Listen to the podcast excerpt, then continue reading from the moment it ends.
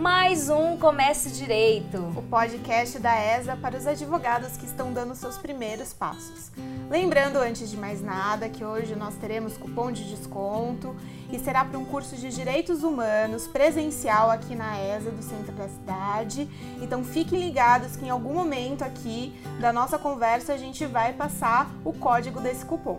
E hoje nosso bate-papo é sobre seguir carreira acadêmica e mais especificamente no campo da filosofia.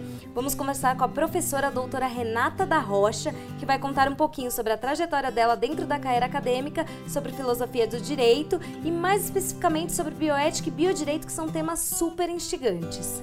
Professora Renata, antes de mais nada, obrigada, né, por estar aqui e um prazer imenso te receber.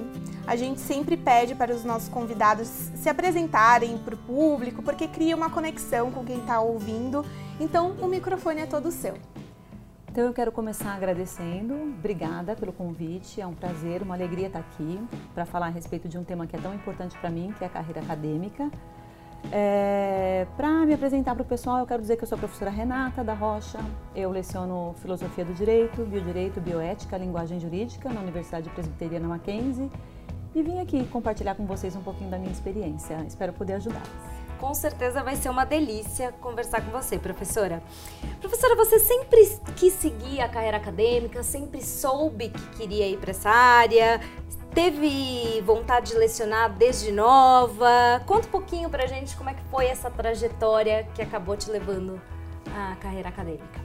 É, conto sim, Fê. Conto com prazer porque normalmente é, a gente, eu costumo até falar para os alunos de direito que logo na primeira aula, na primeira semana de aula, eu costumo perguntar, como eu leciono para os alunos de primeiro semestre, primeiro, oitavo, então pego o pessoalzinho que está saindo, o pessoalzinho que está entrando, e para o pessoalzinho que está entrando, eu sempre pergunto para eles por que, que eles estão buscando direito, né? O que, que vocês querem? Vocês vieram aqui porque vocês sonham em fazer o quê? Vocês querem advogar? Vocês querem prestar concurso para magistratura, para o Ministério Público? Vocês querem ser delegados? O que, que vocês querem fazer? Deve ter é. um monte deles querendo um ser delegado, monte, né? Tem um monte que vai porque sonha em advogar, porque sonha em prestar concurso. E depois eu pergunto assim, quem é que veio fazer faculdade de Direito porque você quer ser professor de Direito? Né? E não encontro ninguém. Dificilmente. Aquele grilinho no fundo da sala. Dificilmente alguém levanta a mão porque, ah, eu vim fazer faculdade de direito porque eu sonho em seguir a carreira acadêmica. E eu faço questão de fazer essa pergunta porque não passava pela minha cabeça também. Né? É, eu, quando fui fazer faculdade de Direito, eu, eu entrei na faculdade de Direito em 93, saí em 98, tenho 20 e tantos anos de formada. Eu brinco com os meus alunos nessa hora, eu digo assim: olha, eu tenho 45 anos de idade e vocês precisam dizer assim: ó, oh, não parece. Porque quando eles dizem ó, oh, não parece, daí aquele meio ponto que sempre falta no final do semestre, ele vem mais fácil. Justíssimo. Justíssimo. E, aí... e não parece mesmo. Obrigada, é obrigada. Isso aqui tá combinado, viu, gente? não foi, não, não foi. Não parece mesmo. E aí eu faço essa pergunta para eles porque eu fui para a faculdade de direito sonhando em advogar. Eu achava que o que eu queria fazer era exercer o direito através da advocacia.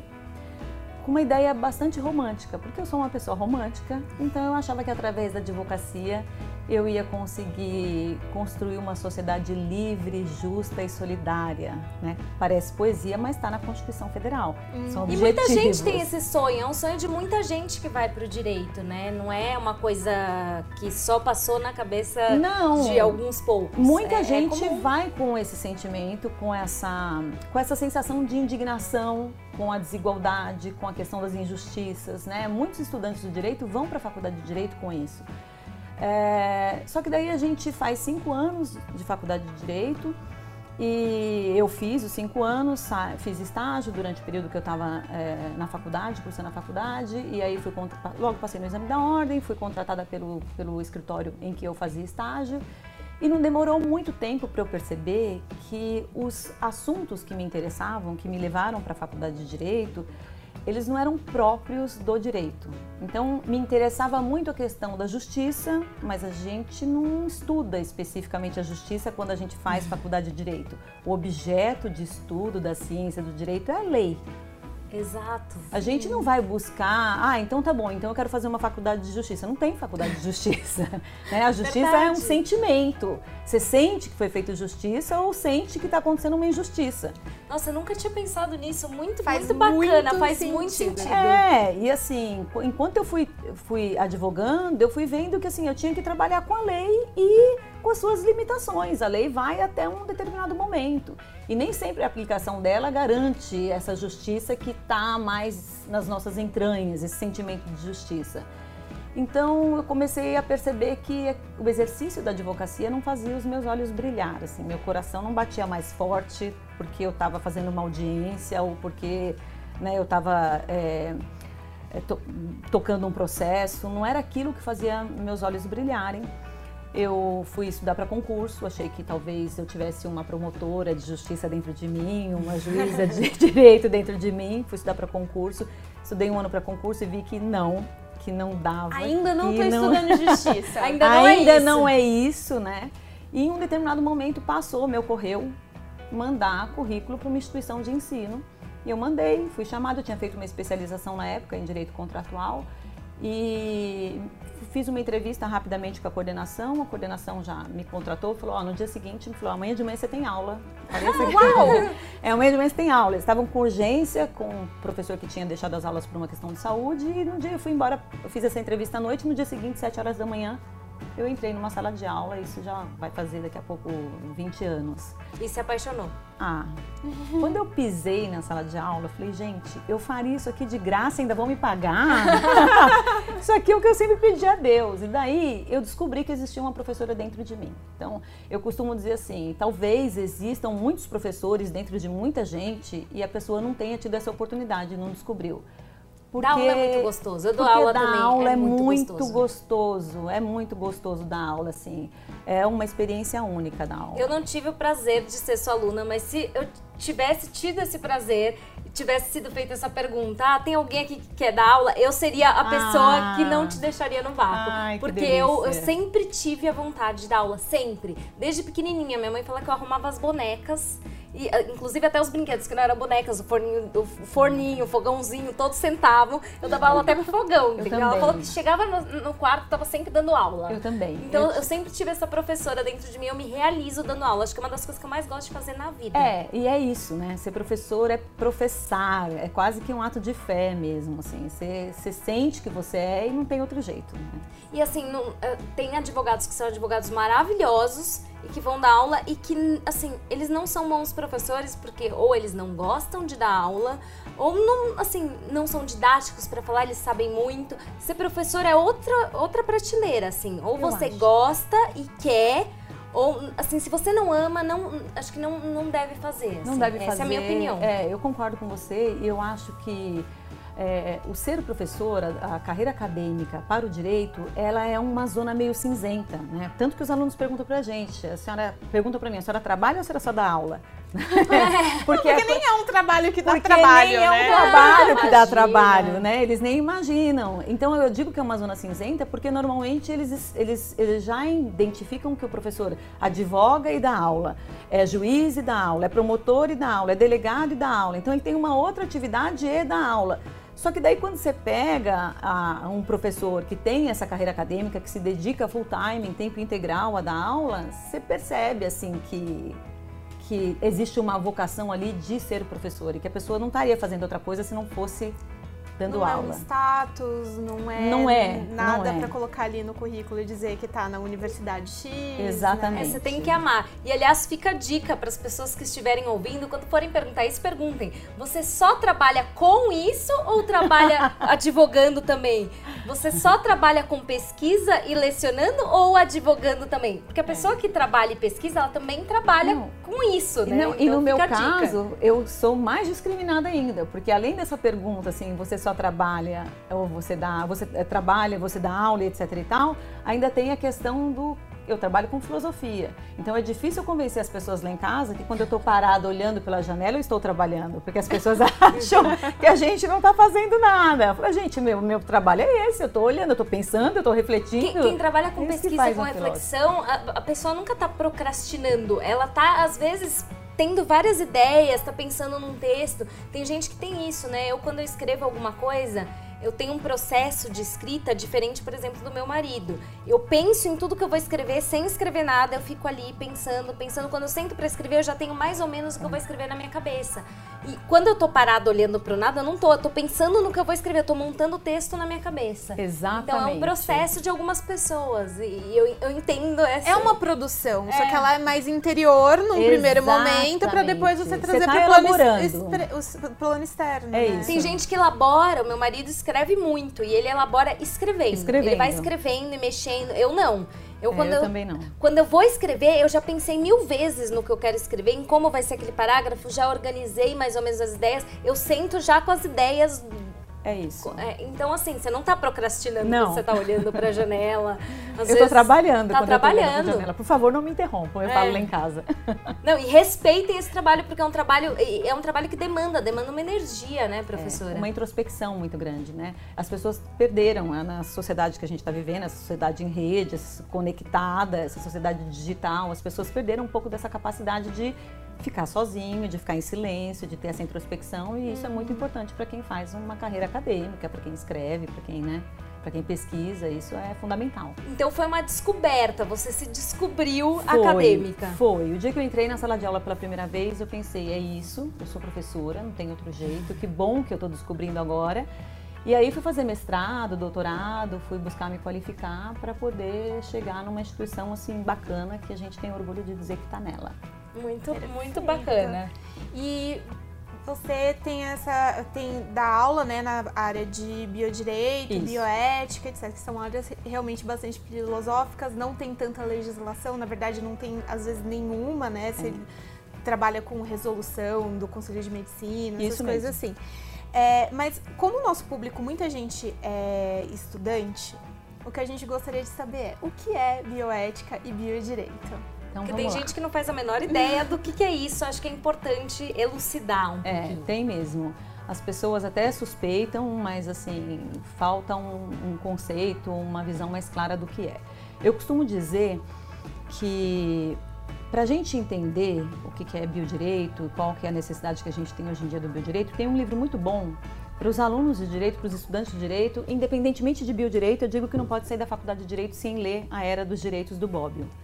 O Bobbio, na era dos direitos, justo filósofo italiano, é, falecido há pouco tempo atrás, o Bobbio diz assim na era dos direitos que os direitos eles não nascem de uma só vez nem de uma vez por todas, mas na medida em que a sociedade sofre algumas transformações importantes, é, pontuais, dramáticas, a gente vai perceber a necessidade de afirmar novos direitos. Então ele trabalha com essa tese, que é o que a gente chama de tese da historicidade dos direitos, primeira, segunda, terceira e quarta geração de direitos, que é onde a gente encontra o biodireito. Quando ele fala do biodireito, ele diz assim: olha, é, para a primeira geração, para a segunda e para a terceira, aconteceram fatos importantes. E para a quarta geração, aconteceu um fato muito importante. Nos últimos 15, 20, 30 anos do século 20, a medicina sofreu uma grande revolução. O que a gente teve no último quarto do século 20 foi o projeto Genoma Humano. Uhum. Então, a partir do projeto Genoma Humano, os cientistas chegaram naquilo que a gente chama de coração da célula e descobriram que lá tem um DNA. E não bastasse isso, eles ainda descobriram uma enzima capaz de cortar e colar esse DNA em sítios específicos, em pedaços específicos, ponto. Né? A partir daí, eu não tenho mais a medicina como eu tinha, eu tenho uma medicina capaz de engenheirar uma pessoa, de produzir uma pessoa.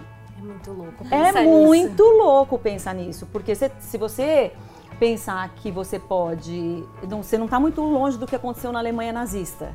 Né? Onde a gente tinha o ideal de uma raça superior, onde a gente defendeu, muita gente defendeu a eugenia. Hoje em dia a gente tem a tecnologia para fazer esse tipo de coisa. Então a gente pode usar essa tecnologia do DNA recombinante, da engenharia genética, da medicina, a gente pode utilizar para o bem, Pode, né? Pode para erradicar uma doença, mas a gente pode banalizar a técnica também e falar, olha, agora eu só quero. Tem que ter limite, é uma linha, né? é uma linha muito tênue, tênue, entre o que pode e o que não pode. A gente conversou tênue. recentemente com uma amiga nossa que é, ela é professora da Unesp de química, ela é PhD em química e ela estava falando justamente sobre tratamentos é, baseados em Não, o vírus genética. vai no, no problema No que você tem DNA e corrige e teu corrige. DNA. corrige o seu Que é aquele, DNA. aquele caso das, das crianças que tem AMI, que é atrofia muscular espinhal, que Isso. agora tem o Zolgesma, que eu lembro, o remédio, que vai dentro do... Do gene, do, daquele... ge- é, do DNA, do DNA da, da criança, criança. modifica e cura. É Uma Aí doença Começa a produzir complexa. lá proteína que não tá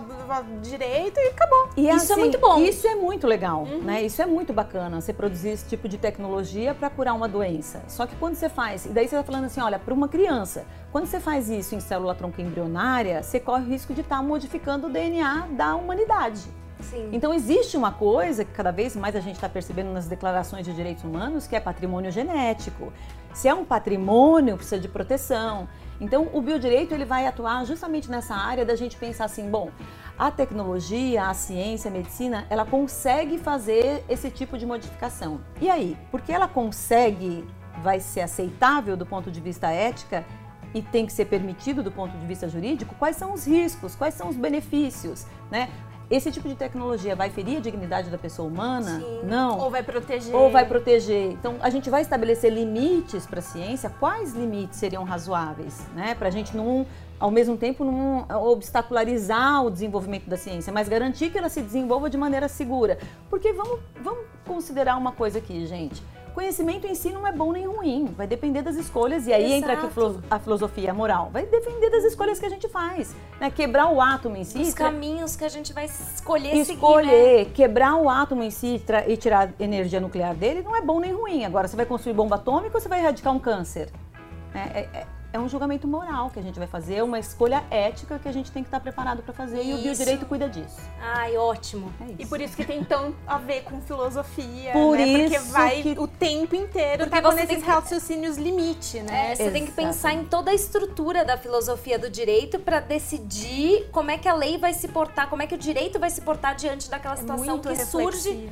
na sociedade. Exatamente. Não, e é- deve ser um trabalho fantástico, deve ser fantástico trabalhar com isso, né? E, e você precisa realmente refletir muito. Então, por favor, quem vira a professora parada pensando, eu tenho certeza Respeita. que ela está tá trabalhando. O trabalho dela é Ela muito tá importante para a nossa sociedade. Deixa ela trabalhar. Respeitem a professora, por favor. Vou botar é um meu pedido filho, nosso. vou botar meu filho e meu marido para ouvir Pode esse colocar. podcast. Respeitem a nossa professora aqui, que a gente, é, assim, o trabalho dela é fundamental para a nossa Obrigada, sociedade. meninas. Obrigada. E professora, conta um pouquinho pra gente como é que foi essa questão da escolha da área. O que, que te deu esse start para trabalhar com filosofia? O que, que te fez se apaixonar pela filosofia, pela bioética? Como é que surgiu essa paixão? Então, eu contei para vocês, são dois momentos diferentes, né? A filosofia e o biodireito e a bioética. A filosofia foi quando eu, eu, eu percebi que os temas que eu gostava de trabalhar no direito não eram temas próprios do direito, eram Uhum. temas da filosofia. Então, a justiça, a questão da igualdade, eh, eram temas da filosofia e eu estava dando aula e para quem acredita em coincidência, né, foi coincidente. Mente, para quem acredita em Deus, foi uma questão de Deus, uma questão divina. Eu estava dando aula e um diretor daquela unidade que eu lecionava, ele no final do ano ele passou um livro para que os professores lessem aquele livro e ele falou: olha, quando vocês voltarem a gente vai ter uma reunião, vocês vão eh, me dar um feedback a respeito dessa leitura e tal. E eu fui lá, fui embora de férias, comprei o livro, comecei a ler o livro e o livro falava sobre educação. É, e na medida em que eu fui lendo aquele livro que falava sobre educação, eu estava me descobrindo como professora, indicaram um livro que falava sobre educação, sobre pedagogia. E na medida em que eu fui lendo aquele livro, Educação, a Solução está no Afeto, era o título do livro. Na medida em que eu fui lendo o livro, eu fui pensando assim: nossa, o que será que essa pessoa es- estudou? O que será que essa pessoa fez? Qual que é a formação dela? Porque tudo que ela escreve aqui nesse livro, eu sou, eu, eu quero subscrever, eu queria saber o que ela sabe. Onde assina embaixo? É, eu queria saber o que ela sabe, eu quero crescer e ser igual a essa pessoa.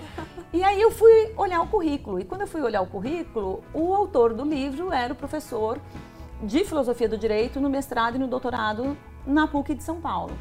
E aí eu fui procurar o contato, fui, fui descobrir que dia que esse professor dava aula, eu não sabia nem o caminho do mestrado nem o caminho do doutorado até então, fui descobrir qual era o caminho do doutorado e do mestrado, e fui descobrir que dia que esse professor dava aula, liguei na secretaria, me falaram que dia que ele dava aula, eu fui lá e fiquei esperando no corredor com o livro, com a foto dele dentro do livro, E na hora que abriu o elevador que eu vi ele vindo, eu já estendi a mão e falei, professor, é muito prazer, eu sou a Renata, eu gostaria de ser sua aluna, eu já sou sua fã, eu quero, Gente, quero aprender tudo que você pau, sabe. Assim, você chegar nas pessoas e falar é uma coisa fundamental na vida. É uma coisa fundamental na vida. E porque o não a gente já tem. Eu, Uhum. O máximo que ele podia dizer, olha, você acompanha o edital que vai abrir um processo seletivo. Quando abrir o processo seletivo de filosofia do direito no mestrado, você vem aqui. Muito né? prazer. Ok. Só que não foi isso que ele fez. E eu costumo dizer assim, a minha atividade docente tem muito de dívida com esses professores que eu descobri no mestrado e no doutorado. Né? Um deles, que é o que eu estou me referindo agora, é o professor Gabriel Chalita. Porque eu fiquei lá na porta esperando ele aparecer e eu nunca tinha visto ele, tinha visto só na foto o autor do livro que eu tinha lido. E quando ele apareceu e eu me apresentei, ele pegou na minha mão e não soltou mais, ele puxou para dentro da sala de aula. E naquele dia ele distribuiu o tema de alunos para os alunos que estavam inscritos, matriculados no mestrado e distribuiu o tema para mim também. Todas as aulas ele fazia chamada e ele chamava o meu nome, escrevia o meu nome na chamada. No final do semestre ele deu prova para todos os alunos e entregou prova para mim também. Então, é, eu tenho muito respeito e muita muita gratidão por esse momento específico da minha vida, porque é um aluno na porta de uma sala de aula e o professor, diante de um aluno na porta da sala de aula, põe para dentro, não põe para fora. Ele É podia ter falado: "Volta, acompanha o edital, faz a prova, o dia que você passar você vem aqui". Só que ele me viu lá na porta e falou: "Entra, senta, Renata, seja bem-vinda". Então. É, ele abraçou o fato de você querer, Querer, aquilo, querer. né? E é muito legal ele ter percebido isso, porque eu acho que é o papel do professor de perceber o que, que o aluno está buscando. Não é só da aula. Ser um professor olhar, né? definitivamente não é só da aula, é você olhar para o aluno que está interessado e alimentar esse Alimentar interesse. Poxa, é uma isso. pessoa querendo aprender. Você precisa É alimentar isso. isso. E aprender para ensinar e, né, É. depois disseminar aí esse conhecimento. Tem, tem que pegar na mão mesmo É e isso, vem é isso. comigo. É o olhar para aquele que quer aprender, é o olhar para aquele que você acha que está meio perdido, que você tenta encaminhar, é o olhar para aquele que você acha que está desgarrando, você fala, não, vem cá, vamos Volta fazer aqui. alguma coisa junto, por que não? Né? Eu ser acho professor que é, é esse ser conjunto. professor é esse conjunto. Então não é é- só chegar lá e falar um monte de Não. coisas, porque. Não, não, até porque passar conteúdo, gente, pelo amor de Deus, hoje em dia a internet, os vídeos, A internet YouTubes, passa. Ela, ela faz isso, né? O professor tem um outro papel na sala de aula. E aí a filosofia foi com o professor Gabriel Chalita. A filosofia, a filosofia do direito foi com o professor Gabriel Chalita. E o biodireito foi fazendo o mestrado em filosofia do direito. Eu fui fazer um crédito com a professora Maria Garcia, que também é outra referência na minha vida. E a professora Maria Garcia me acolheu, ela dava o crédito de biodireito, me acolheu e eu me encantei por essas questões que são questões muito novas, tecnológicas, né? Medicina, terminalidade da vida. Você vê que a mesma tecnologia que traz uma solução traz um problema. Olha, agora a gente tem inúmeras formas de salvar sua vida. São tantas que inclusive você não morre mais. Você fica ligado a aparelhos. Não, não, eu quero o direito de morrer. As pessoas dizem, ah, direito de morrer não tem. Né? Ou tem, ou será que a gente tem direito a uma morte digna? Então, assim, essas questões que são questões muito tecnológicas e muito novas fizeram meu olho brilhar. E eu percebi que ali eu conseguia juntar a filosofia com uma nova área do direito que estava surgindo, deu match. Ai, incrível. Isso e é, é um tema, uma temática muito sensível, né? Muito É. delicada. Deve ser incrível uh, trabalhar com isso. Bom, então estamos falando aí de quem tá dando seus passos diante né, dessa carreira acadêmica. Então, o que eu quero saber, quem quer enveredar aí para essa área da carreira acadêmica? O que, que tem que fazer? Qual que é o perfil que tem que ter? Ou não tem um perfil específico? O que, que não pode faltar para essa pessoa? O que, que não pode faltar? É, as pessoas, eu acho que elas buscam muito ainda o mestrado, o doutorado, assim, quem, quem quer ir para uma carreira acadêmica tem que gostar de fazer pesquisa, tem que querer se profissionalizar no âmbito da pesquisa, tem que gostar de, de estudar, mas isso aí é próprio do profissional do direito. O profissional do direito sabe que vai começar a faculdade e não vai parar de estudar nunca mais, a gente vai continuar estudando. Agora, é, eu percebo que ainda tem muita gente que vai fazer mestrado, doutorado, porque tem um certo, tem um certo valor os títulos, mas eles servem para a gente dar aula, para a gente dar aula, para a gente fazer pesquisa, para a gente orientar aluno. Então, o que a gente tem que ter de perfil, eu acho que é ter essa vontade de compartilhar conhecimento. Porque você constrói conhecimento com pesquisa para você ensinar outras pessoas, para você compartilhar com outras pessoas. Eu acho que é fundamental a gente ter essa veia é, quando a gente pensa numa carreira acadêmica, a gente tem essa veia da docência. Eu brinco assim, ah, o que, que não pode faltar se a pessoa quer ser, seguir a carreira acadêmica, quer ser professor, vai fazer mestrado, doutorado? Tem que gostar de aluno. É. Ai, mas tem tanto professor que não gosta de aluno, ah, gente. Se eu te contasse. Tem que gostar de é, aluno. Mas acho que é fundamental para você ser um bom professor, você tem que gostar de aluno. Eu já cheguei a ouvir. E gostar de compartilhar. Você tem que gostar de compartilhar. Se você não gosta de compartilhar, você esquece. Não dá. Reter o conhecimento, hum. né? Só Exatamente. eu quero saber sobre isso. Você pega uns perfis assim, é. né? Sim, eu retenho o conhecimento, com isso eu ganho poder, respeito, autoridade. Só que você está muito longe daquilo que é realmente a função de um professor, de um educador, que é compartilhar aquilo que sabe. E eu acho bastante interessante quando a gente pensa nesse compartilhar o que a gente sabe e a gente gostar de aluno, porque eu já, eu já passei por situações em que. Vou, vou, vou revelar um milagre e não vou falar o santo, evidentemente. em que eu estava na universidade junto com uma professora, colega, e eu disse assim: Ó, oh, eu tô com fome, vamos comer alguma coisa? A gente estava dando aula à noite e tal, intervalo. Eu falei: vamos comer alguma coisa? Ela me disse: Ah, mas a gente está no intervalo, a gente tem só 10 minutos, vamos comer alguma coisa onde? Eu falei: Ué, na praça de alimentação. Ah, mas está cheio de aluno lá, porque a gente está no intervalo. E aí eu fiquei pensando, está cheio de aluno dentro da sala de aula. É. E que bom que está cheio de aluno, né? Você está então, na assim, universidade, né? Você está na universidade. Acho que tem é um lugar, por definição, onde a gente encontra alunos.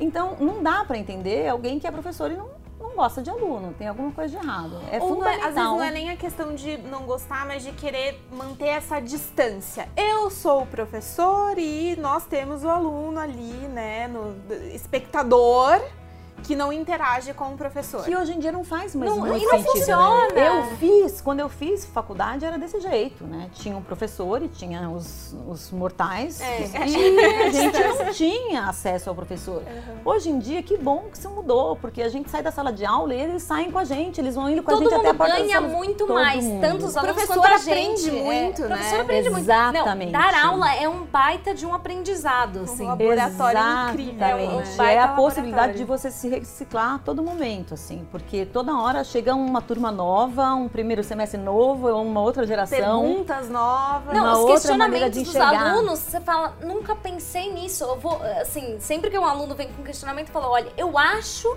pensando agora que é isso, mas eu nunca pensei sobre isso, eu vou pensar, É vou pesquisar e te trago, porque isso é novo pra mim. E assim, é, cada aula traz coisas novas, agrega pra gente. E então eles é lidam bem com isso. Eles não ficam, Lidam. ah, o professor não sabe De o que ele tá falando. nenhum. Não, e eles ficam não super felizes isso, quando eles né? percebem que você pesquisou e trouxe Exatamente. novamente. Isso é muito legal. Eles Eles, se sentem- eles se sentem prestigiados, porque você foi atrás da dúvida deles. Exatamente. E assim, mal sabem eles que quem aprendeu foi você, quem ganhou foi você, não eles. Eles ganham também, mas você ganhou muito A mais. gente se enriquece muito. a Muito formação dos enriquecedor alunos. mesmo. É isso. Pessoal que está nos ouvindo aqui, chegou o tão esperado momento do cupom de desconto exclusivo do podcast Comece Direito para um curso da ESA. O curso da vez é presencial e começa dia 2 de abril. Então pega o papel e a caneta e anota aí o código Comece DH10. Lembrando que esse DH é o número, não é escrito 10, é 10. Utilizando esse código, vocês terão 10% de desconto para fazer o curso presencial de Direitos Humanos, que começa em abril. Para comprar o curso, basta entrar no site da ESA de São Paulo até o dia 2 de abril, escolher o curso e cadastrar o cupom na hora da compra.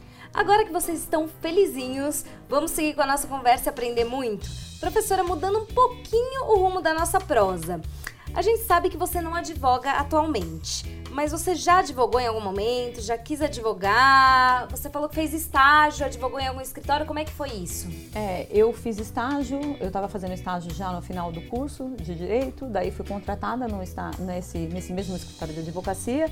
Nós atendíamos basicamente pessoas jurídicas e eu fiquei lá durante três anos, mas... Foi bastante tempo. Foi, foi bastante tempo. Foi tempo suficiente para perceber que eu não queria Não fazer era aquilo isso. nunca mais. É fácil até a gente perceber quando a gente faz alguma coisa que a gente não gosta, que a gente né? não gosta. Assim, Mas, mas você acha que é importante para quem quer seguir a carreira acadêmica passar por algum momento por um escritório Ou ou, não não tem necessidade nenhuma? Ou Eu acho depende da área, talvez? Como é que é? Eu acho que tudo vale a pena quando a alma não é pequena, sabe? Tá. Assim, eu acho assim, todas as experiências que a gente puder viver, elas vão agregar de alguma forma, porque é, se a gente está pensando que dentro da sala de aula a função da gente não é só passar conteúdo, muito daquela experiência que eu vivi enquanto eu advogava e as coisas que eu vi, que eu não concordava e que faziam eu questionar as noções, os valores de justiça que eu tinha, de ética, de moral, é, de igualdade. É, tudo aquilo contribuiu, tudo aquilo fez com que hoje eu fosse a professora que eu sou, boa ou má, enfim, não vem ao caso, não vou fazer juízo de valor aqui, mas assim, é, tudo aquilo contribuiu para que eu fizesse as coisas, as escolhas que eu fiz, desse aula da maneira como eu dou hoje. Então eu acho que assim, a gente não pode se fechar numa redoma, ah, eu quero fazer isso, eu, eu quero, se você já souber, ah, eu quero ser professor. Ótimo, que bom que você já sabe. Experimenta as outras coisas, porque certamente essas, essas vivências vão fazer você melhor. Uhum. Acho que vai somar. Vai lapidar. Então né? é lapidar. válido tentar, pelo menos. É válido, pelo menos, flertar com a advocacia, tentar ver como Eu é que você acho se muito sente. interessante. Porque também não é impossível, né? A pessoa ser pesquisador. Ser um e- bom pesquisador, ser um bom professor e ser um bom advogado. por É, exemplo. talvez tenha uma demanda menor no escritório, trabalhe com menos causas, mas até pode, dependendo da área, acho que pode ser um bom laboratório, né? Exatamente. Pra sentir como é que as coisas funcionam na prática. Tem áreas que você talvez precise é, vivenciar menos a prática, tem áreas que talvez. Perfeito, eu acho que é isso. Eu acho que quando a gente está falando das dogmáticas, né, do direito penal, do direito empresarial, do direito civil, quando a gente está falando das dogmáticas, se o professor tem essa vivência, nossa, a aula fica Agrega extremamente muito, né? rica, fica muito mais rica, porque ele traz a prática para dentro da sala de aula. Se a pessoa tem um viés mais acadêmico, que eu acho que eu sempre tive, né? é, eu, eu eu brinco que eu sempre fui da zetética, eu nunca fui da dogmática. Eu sempre, eu sempre quero questionar. Primeira coisa assim, é dada uma lei, eu pergunto, por que, que eu tenho que obedecer? Justifica pra mim por que, que ela é, né, precisa ser respeitada, por que, que ela é razoável, por que que... Então assim, se eu tenho esse viés do porquê, eu tô dentro da zetética. Se eu tô dentro dessas disciplinas que a gente chama zetética, filosofia do direito, sociologia jurídica, história do direito, etc e tal, a vivência ela não vai ser muito significativa. Pelo ela menos não vai ser pro- primordial. processual, né? Talvez a, a observação do que está acontecendo no mundo, Talvez mas não, não, a observa- não a vivência E processual. aí o laboratório é interessante. Quando você advoga, você vê assim a questão de, pô, como é que é duro, né? Você até acha que a outra pessoa que tem a razão, que ela deveria ter o direito, mas ela não tem grana para contratar um bom escritório de advocacia. Então ela não vai levar o direito para casa, porque quem tem grana para contratar um bom escritório de advocacia e fazer uma boa defesa é a parte contrária.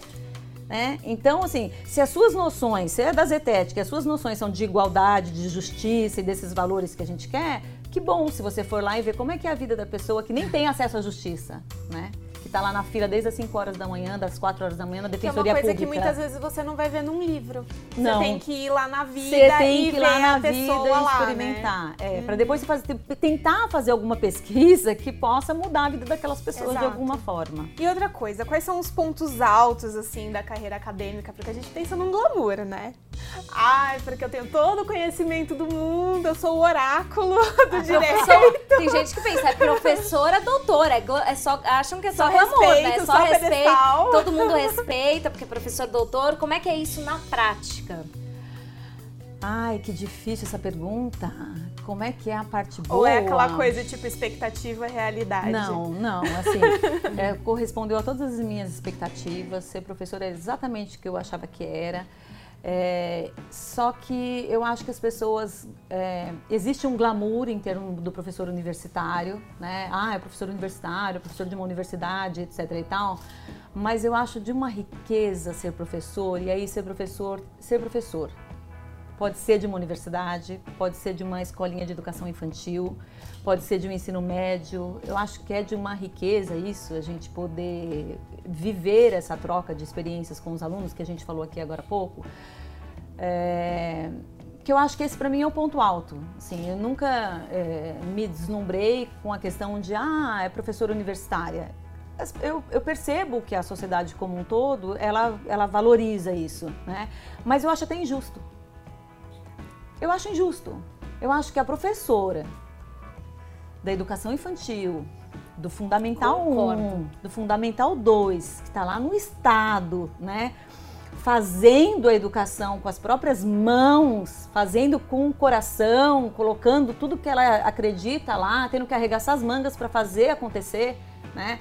isso é de. Isso é único, isso é ímpar. Não, é, uma, é... E assim, isso marca a vida de uma pessoa. Assim, todo mundo com certeza lembra de um, professor, de um professor que teve quando era pequeno e tal. Tanto quanto vai lembrar de um professor que te deu aula na faculdade que te marcou. O professor, às vezes acho que como professor as pessoas não têm ideia do quanto elas podem marcar a vida de um aluno. Exatamente. É só você lembrar. E o impacto... Com certeza tem algum professor que te marcou na vida. É, e o impacto às vezes nas escolhas, né? Eu acho que o, o os professores não, não têm noção muito disso. Eles impactam muito no é. nosso, nas nossas escolhas de ah, vou por esse caminho, vou por outro. Eu não tenho. Eu, Meu marido é, é professor há 30 anos. Vira e mexe, ele recebe alguma mensagem de alguém que escolheu é. fazer alguma coisa por causa dele. É. Ele fica super impactado até hoje. Ele fala, nossa, fico emocionado, é, tudo. É. Mas é, porque ele acha que não tem essa noção. Ele dá aula para muita gente, acho que ele não tem essa noção do quanto ele impacta a vida das pessoas. É, é isso. A gente impacta muito e que pena, né, que a gente vive num país que valoriza tão pouco. É. Né? O trabalho do professor, que, que, assim, que reconhece tão pouco esses e milagres é um que são feitos na sala puxado. de aula. Né? E eu vejo que eu acho muito louco que o, o professor universitário ele foi meio que a última fronteira desse respeito e desse glamour. E hoje em dia até isso já está começando é. a ruir. Exatamente. E isso dói no coração Nossa, num é. nível você fala, se o professor universitário tá já perdendo, né, essa, esse, essa posição, como que a gente vai reconstruir essa coisa da educação de base e trazer de novo ela para o lugar né, de respeito e de consideração devido, né? É, eu me lembro de algumas reflexões que a gente fazia na época do doutorado, inclusive, numa, numa disciplina de Direito Constitucional, em que a professora Maria Garcia, que eu citei aqui antes, ela fazia questão de dizer assim, olha, é, existiam du duas profissões que eram duas autoridades na sociedade, né? que era o policial militar, de um lado, que as pessoas tinham respeito, tinham admiração, né? É, e o professor do outro, que era o professor do ginásio, o professor do colégio, ele era o professor, né? É, e aos poucos a gente foi conseguindo detonar essas profissões, né? A gente foi conseguindo, a gente foi conseguindo acabar com o respeito que tinha por essas profissões, né? Não sei se foi, se foi deliberado, né? Porque eram autoridades que estavam muito próximas da comunidade. A sociedade estava muito próxima, né? Uhum. Próxima do professor, os pais tinham acesso ao professor, os, né? Eles cuidavam dos seus filhos, tinham autoridade para cuidar dos seus filhos. É, a mesma coisa com relação ao policial militar, a gente tinha, né? aos poucos isso foi se perdendo. Então é de se pensar. E você está perfeita quando você diz assim. Parece que o professor universitário era a última, último é bastião ali, a última né? fronteira que também está começando a se, se desrespeitar, né? Se desvalorizar. Infelizmente. Infelizmente. Professor, e uma outra dúvida com relação ao dia a dia de uma pessoa que trabalha com pesquisa e lecionando. Como é que é esse dia a dia? É muito puxado? É... Como é que ele funciona? Olha, Fê, é, a minha experiência, eu tenho plena consciência de que a minha vivência, a minha experiência, vocês sabem, eu trabalho na Universidade Presbiteriana Mackenzie, eu tenho muita, muito orgulho, muita gratidão, muita honra de trabalhar na, no Mackenzie. É, a minha experiência, ela não é, ela não é o extrato, ela não é os, assim a, a realidade do profissional, do professor de, de de faculdade, de faculdade de direito nesse país, né? A gente pega algumas pouquíssimas universidades, talvez uma ou duas universidades privadas como é o Mackenzie, que dão condições de trabalho e excelentes condições de trabalho para os professores, né? Que dão, que dão uma carga horária eh, compatível para você estar tá em sala de aula e para você fazer pesquisa, que te dão infraestrutura para você fazer pesquisa, que, que é o dá, ideal, né? Que é o ideal, né? É o cenário ideal. Que é o cenário ideal, é o mas isso é o que eu vivencio. É, não, não foi sempre assim. Eu trabalhei em outras instituições que não eram assim e não eram assim. Elas não é que elas não são assim porque elas não querem ser, é porque realmente não é fácil fazer educação nesse país. Então, é, Ai, dói no coração Quando, é. ouvir isso, gente. Então, assim, você pega uma universidade, como a Universidade Presbiteriana Mackenzie, ela te dá infraestrutura, ela te dá condições, ela te dá suporte, ela te trata com respeito, com dignidade, ela te dá a faca e o queijo na mão. Né? Se você tiver com fome, é só você partir e comer. Então, eu dou graças a Deus por estar vivendo essa realidade. Acho que realmente eu sou uma pessoa que tenho que todos os dias agradecer a Deus pela oportunidade de estar tá, é, ser uma pessoa que eu acho que a minha vocação é ser professora e estar tá como professora numa universidade que me dá todas essas oportunidades, né?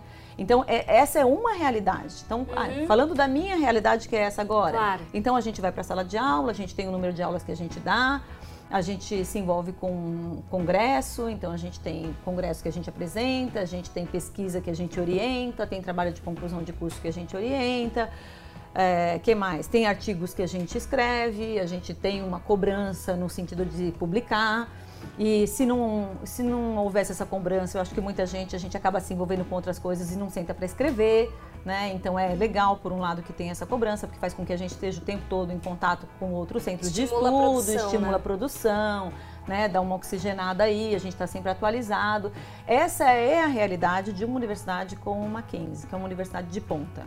Né? Uhum. Existe as outras universidades. Eu também já passei por outras universidades onde você não tem incentivo para pesquisa, você não tem incentivo para, você não tem uma infraestrutura, né? Você precisa orientar um aluno, você não tem um lugar para você ficar e orientar o aluno, você não recebe pela orientação que você faz do aluno, você faz gratuitamente, gratuitamente. Como então, se fosse assim, fácil orientar como se aluno, fosse fácil né? orientar aluno, né? Então, são situações bem é, distantes uma da outra. Uma coisa é eu dizer o que, que é ser professora no Mackenzie, outra coisa é dizer o que, que é ser professora por aí, afora, né? uhum. né? Falando das privadas, porque eu não tenho experiência com a pública, né? Falando das privadas. É, é muito difícil. Mas você tem que ir galgando para alcançar um espaço como esse, né? Não é, não é tão fácil. Sim. A maioria das pessoas passa por tudo isso para chegar numa chegar universidade numa de ponta. Exatamente. E você não, não brota e, lá de não, repente na é, universidade de ponta, Exatamente. Né? É assim, quanto mais você se dedica, quanto mais você estuda, quanto mais você se qualifica, mais sorte você tem. As coisas andam juntas. Não é o contrário, né? uhum. né? Você se dedica muito, muito, muito, muito e aí aparece a oportunidade. É bem, é bem um conceito de Maquiavel que é virtude e fortuna, né? Tem que ter muita virtude para a hora que a fortuna, a ocasião, a oportunidade se apresentar, você poder... Você tá lá preparada. Você tá lá preparada. É, sou eu de novo, né? E só para concluir o nosso bate-papo, o que, que é fundamental para aqueles que já sabem que querem seguir a carreira acadêmica? Qual recado você deixaria para essas pessoas? O que, que não a pessoa não pode deixar de fazer, já tem que começar. A pessoa já sabe desde o começo, quero seguir carreira acadêmica. É legal já fazer pesquisa na faculdade, iniciação científica? O que, que você recomendaria, é, professora? É, eu acho que é, para todo aluno, independentemente do aluno querer a carreira acadêmica ou não, eu digo assim, não, e a gente fala muito isso lá no Mackenzie, não entra para assistir aula e sai correndo da universidade. Vive a universidade. Aproveita a universidade, né? A universidade vai te dar muitas oportunidades, mas você tem que estar tá lá para poder aproveitar essas oportunidades. Agora, para quem já sabe o que é a carreira acadêmica, é, uma universidade como Mackenzie, o que não falta é projeto de pesquisa para a pessoa se envolver, para a pessoa desenvolver competições. Cada vez mais a gente percebe que as competições tão, fazem, fazem com que os alunos é, se dediquem, é uma outra forma deles aprenderem e, e eles aprendem ensinando e motivados através das competições. Então, assim, tudo que você puder fazer ao lado dos seus professores na faculdade de Direito, vai ter competição de mediação e arbitragem. Vai lá, se inscreve, participa né? Vive a universidade. Ah, vai ter um grupo de estudos aqui. Ótimo! Você quer ser professor? Vai lá no grupo de estudos, aprende como é que funciona um grupo de estudos, pesquisa. Ah, tem projeto de monitoria? Perfeito! Vou me inscrever no projeto de monitoria que eu vou colaborar aqui com as aulas, vou ver como é que faz, como é que prepara uma aula. Né? Evento também, que as Sim, pessoas às vezes vão muito para evento só para ganhar horas complementares. Gente, o evento é pode te ensinar muita, muita coisa, coisa, e até gerar contatos, né? Nos eventos você faz contato, você conhece os professores. Eu conheci a professora Renata no evento. É isso mesmo. Então é nos eventos que você vai fazendo conexões, você precisa conhecer gente nesse meio também. Acho que é uma coisa importante. Conhecer pessoas que vão te abrindo portas, que vão percebendo que você tem talentos. Eu acho que isso também é bacana. É muito bacana. E também para te direcionar, né? É. De, de, de compartilhar essas Exatamente. experiências, né? E beber da fonte, né? É, beber é da fonte, com é certeza. Isso. Se a gente tem hoje em dia essa facilidade de estar próximo do professor, ah, eu quero ser professor, cola nele, cola no professor. Cola no professor. Exato. Eu colei tanto no professor que eu casei com um. Ah, é isso, é isso. Não foi da faculdade, foi um professor de outro momento da vida, mas é isso. Você quer aprender a ser professor, esteja perto de um. De um, Ele me é. ensinou muita coisa, como, como querendo ser professor, ele me ensinou bastante coisa de como dar aula, né? É muito legal. Ai, amei o nosso papo. Amei Gostei também, foi muito gostoso. E, gente, obrigada aqui por ouvir. E nos próximos episódios, que além de muito conteúdo bacana, teremos muitos outros cupons de desconto. Então fiquem ligados. Fiquem ligados, até a próxima. Professora Renata, muito obrigada. Eu que agradeço. Um beijo para todos que estão ouvindo. Obrigada, É meninas. Até o Obrigada. próximo. Até a próxima.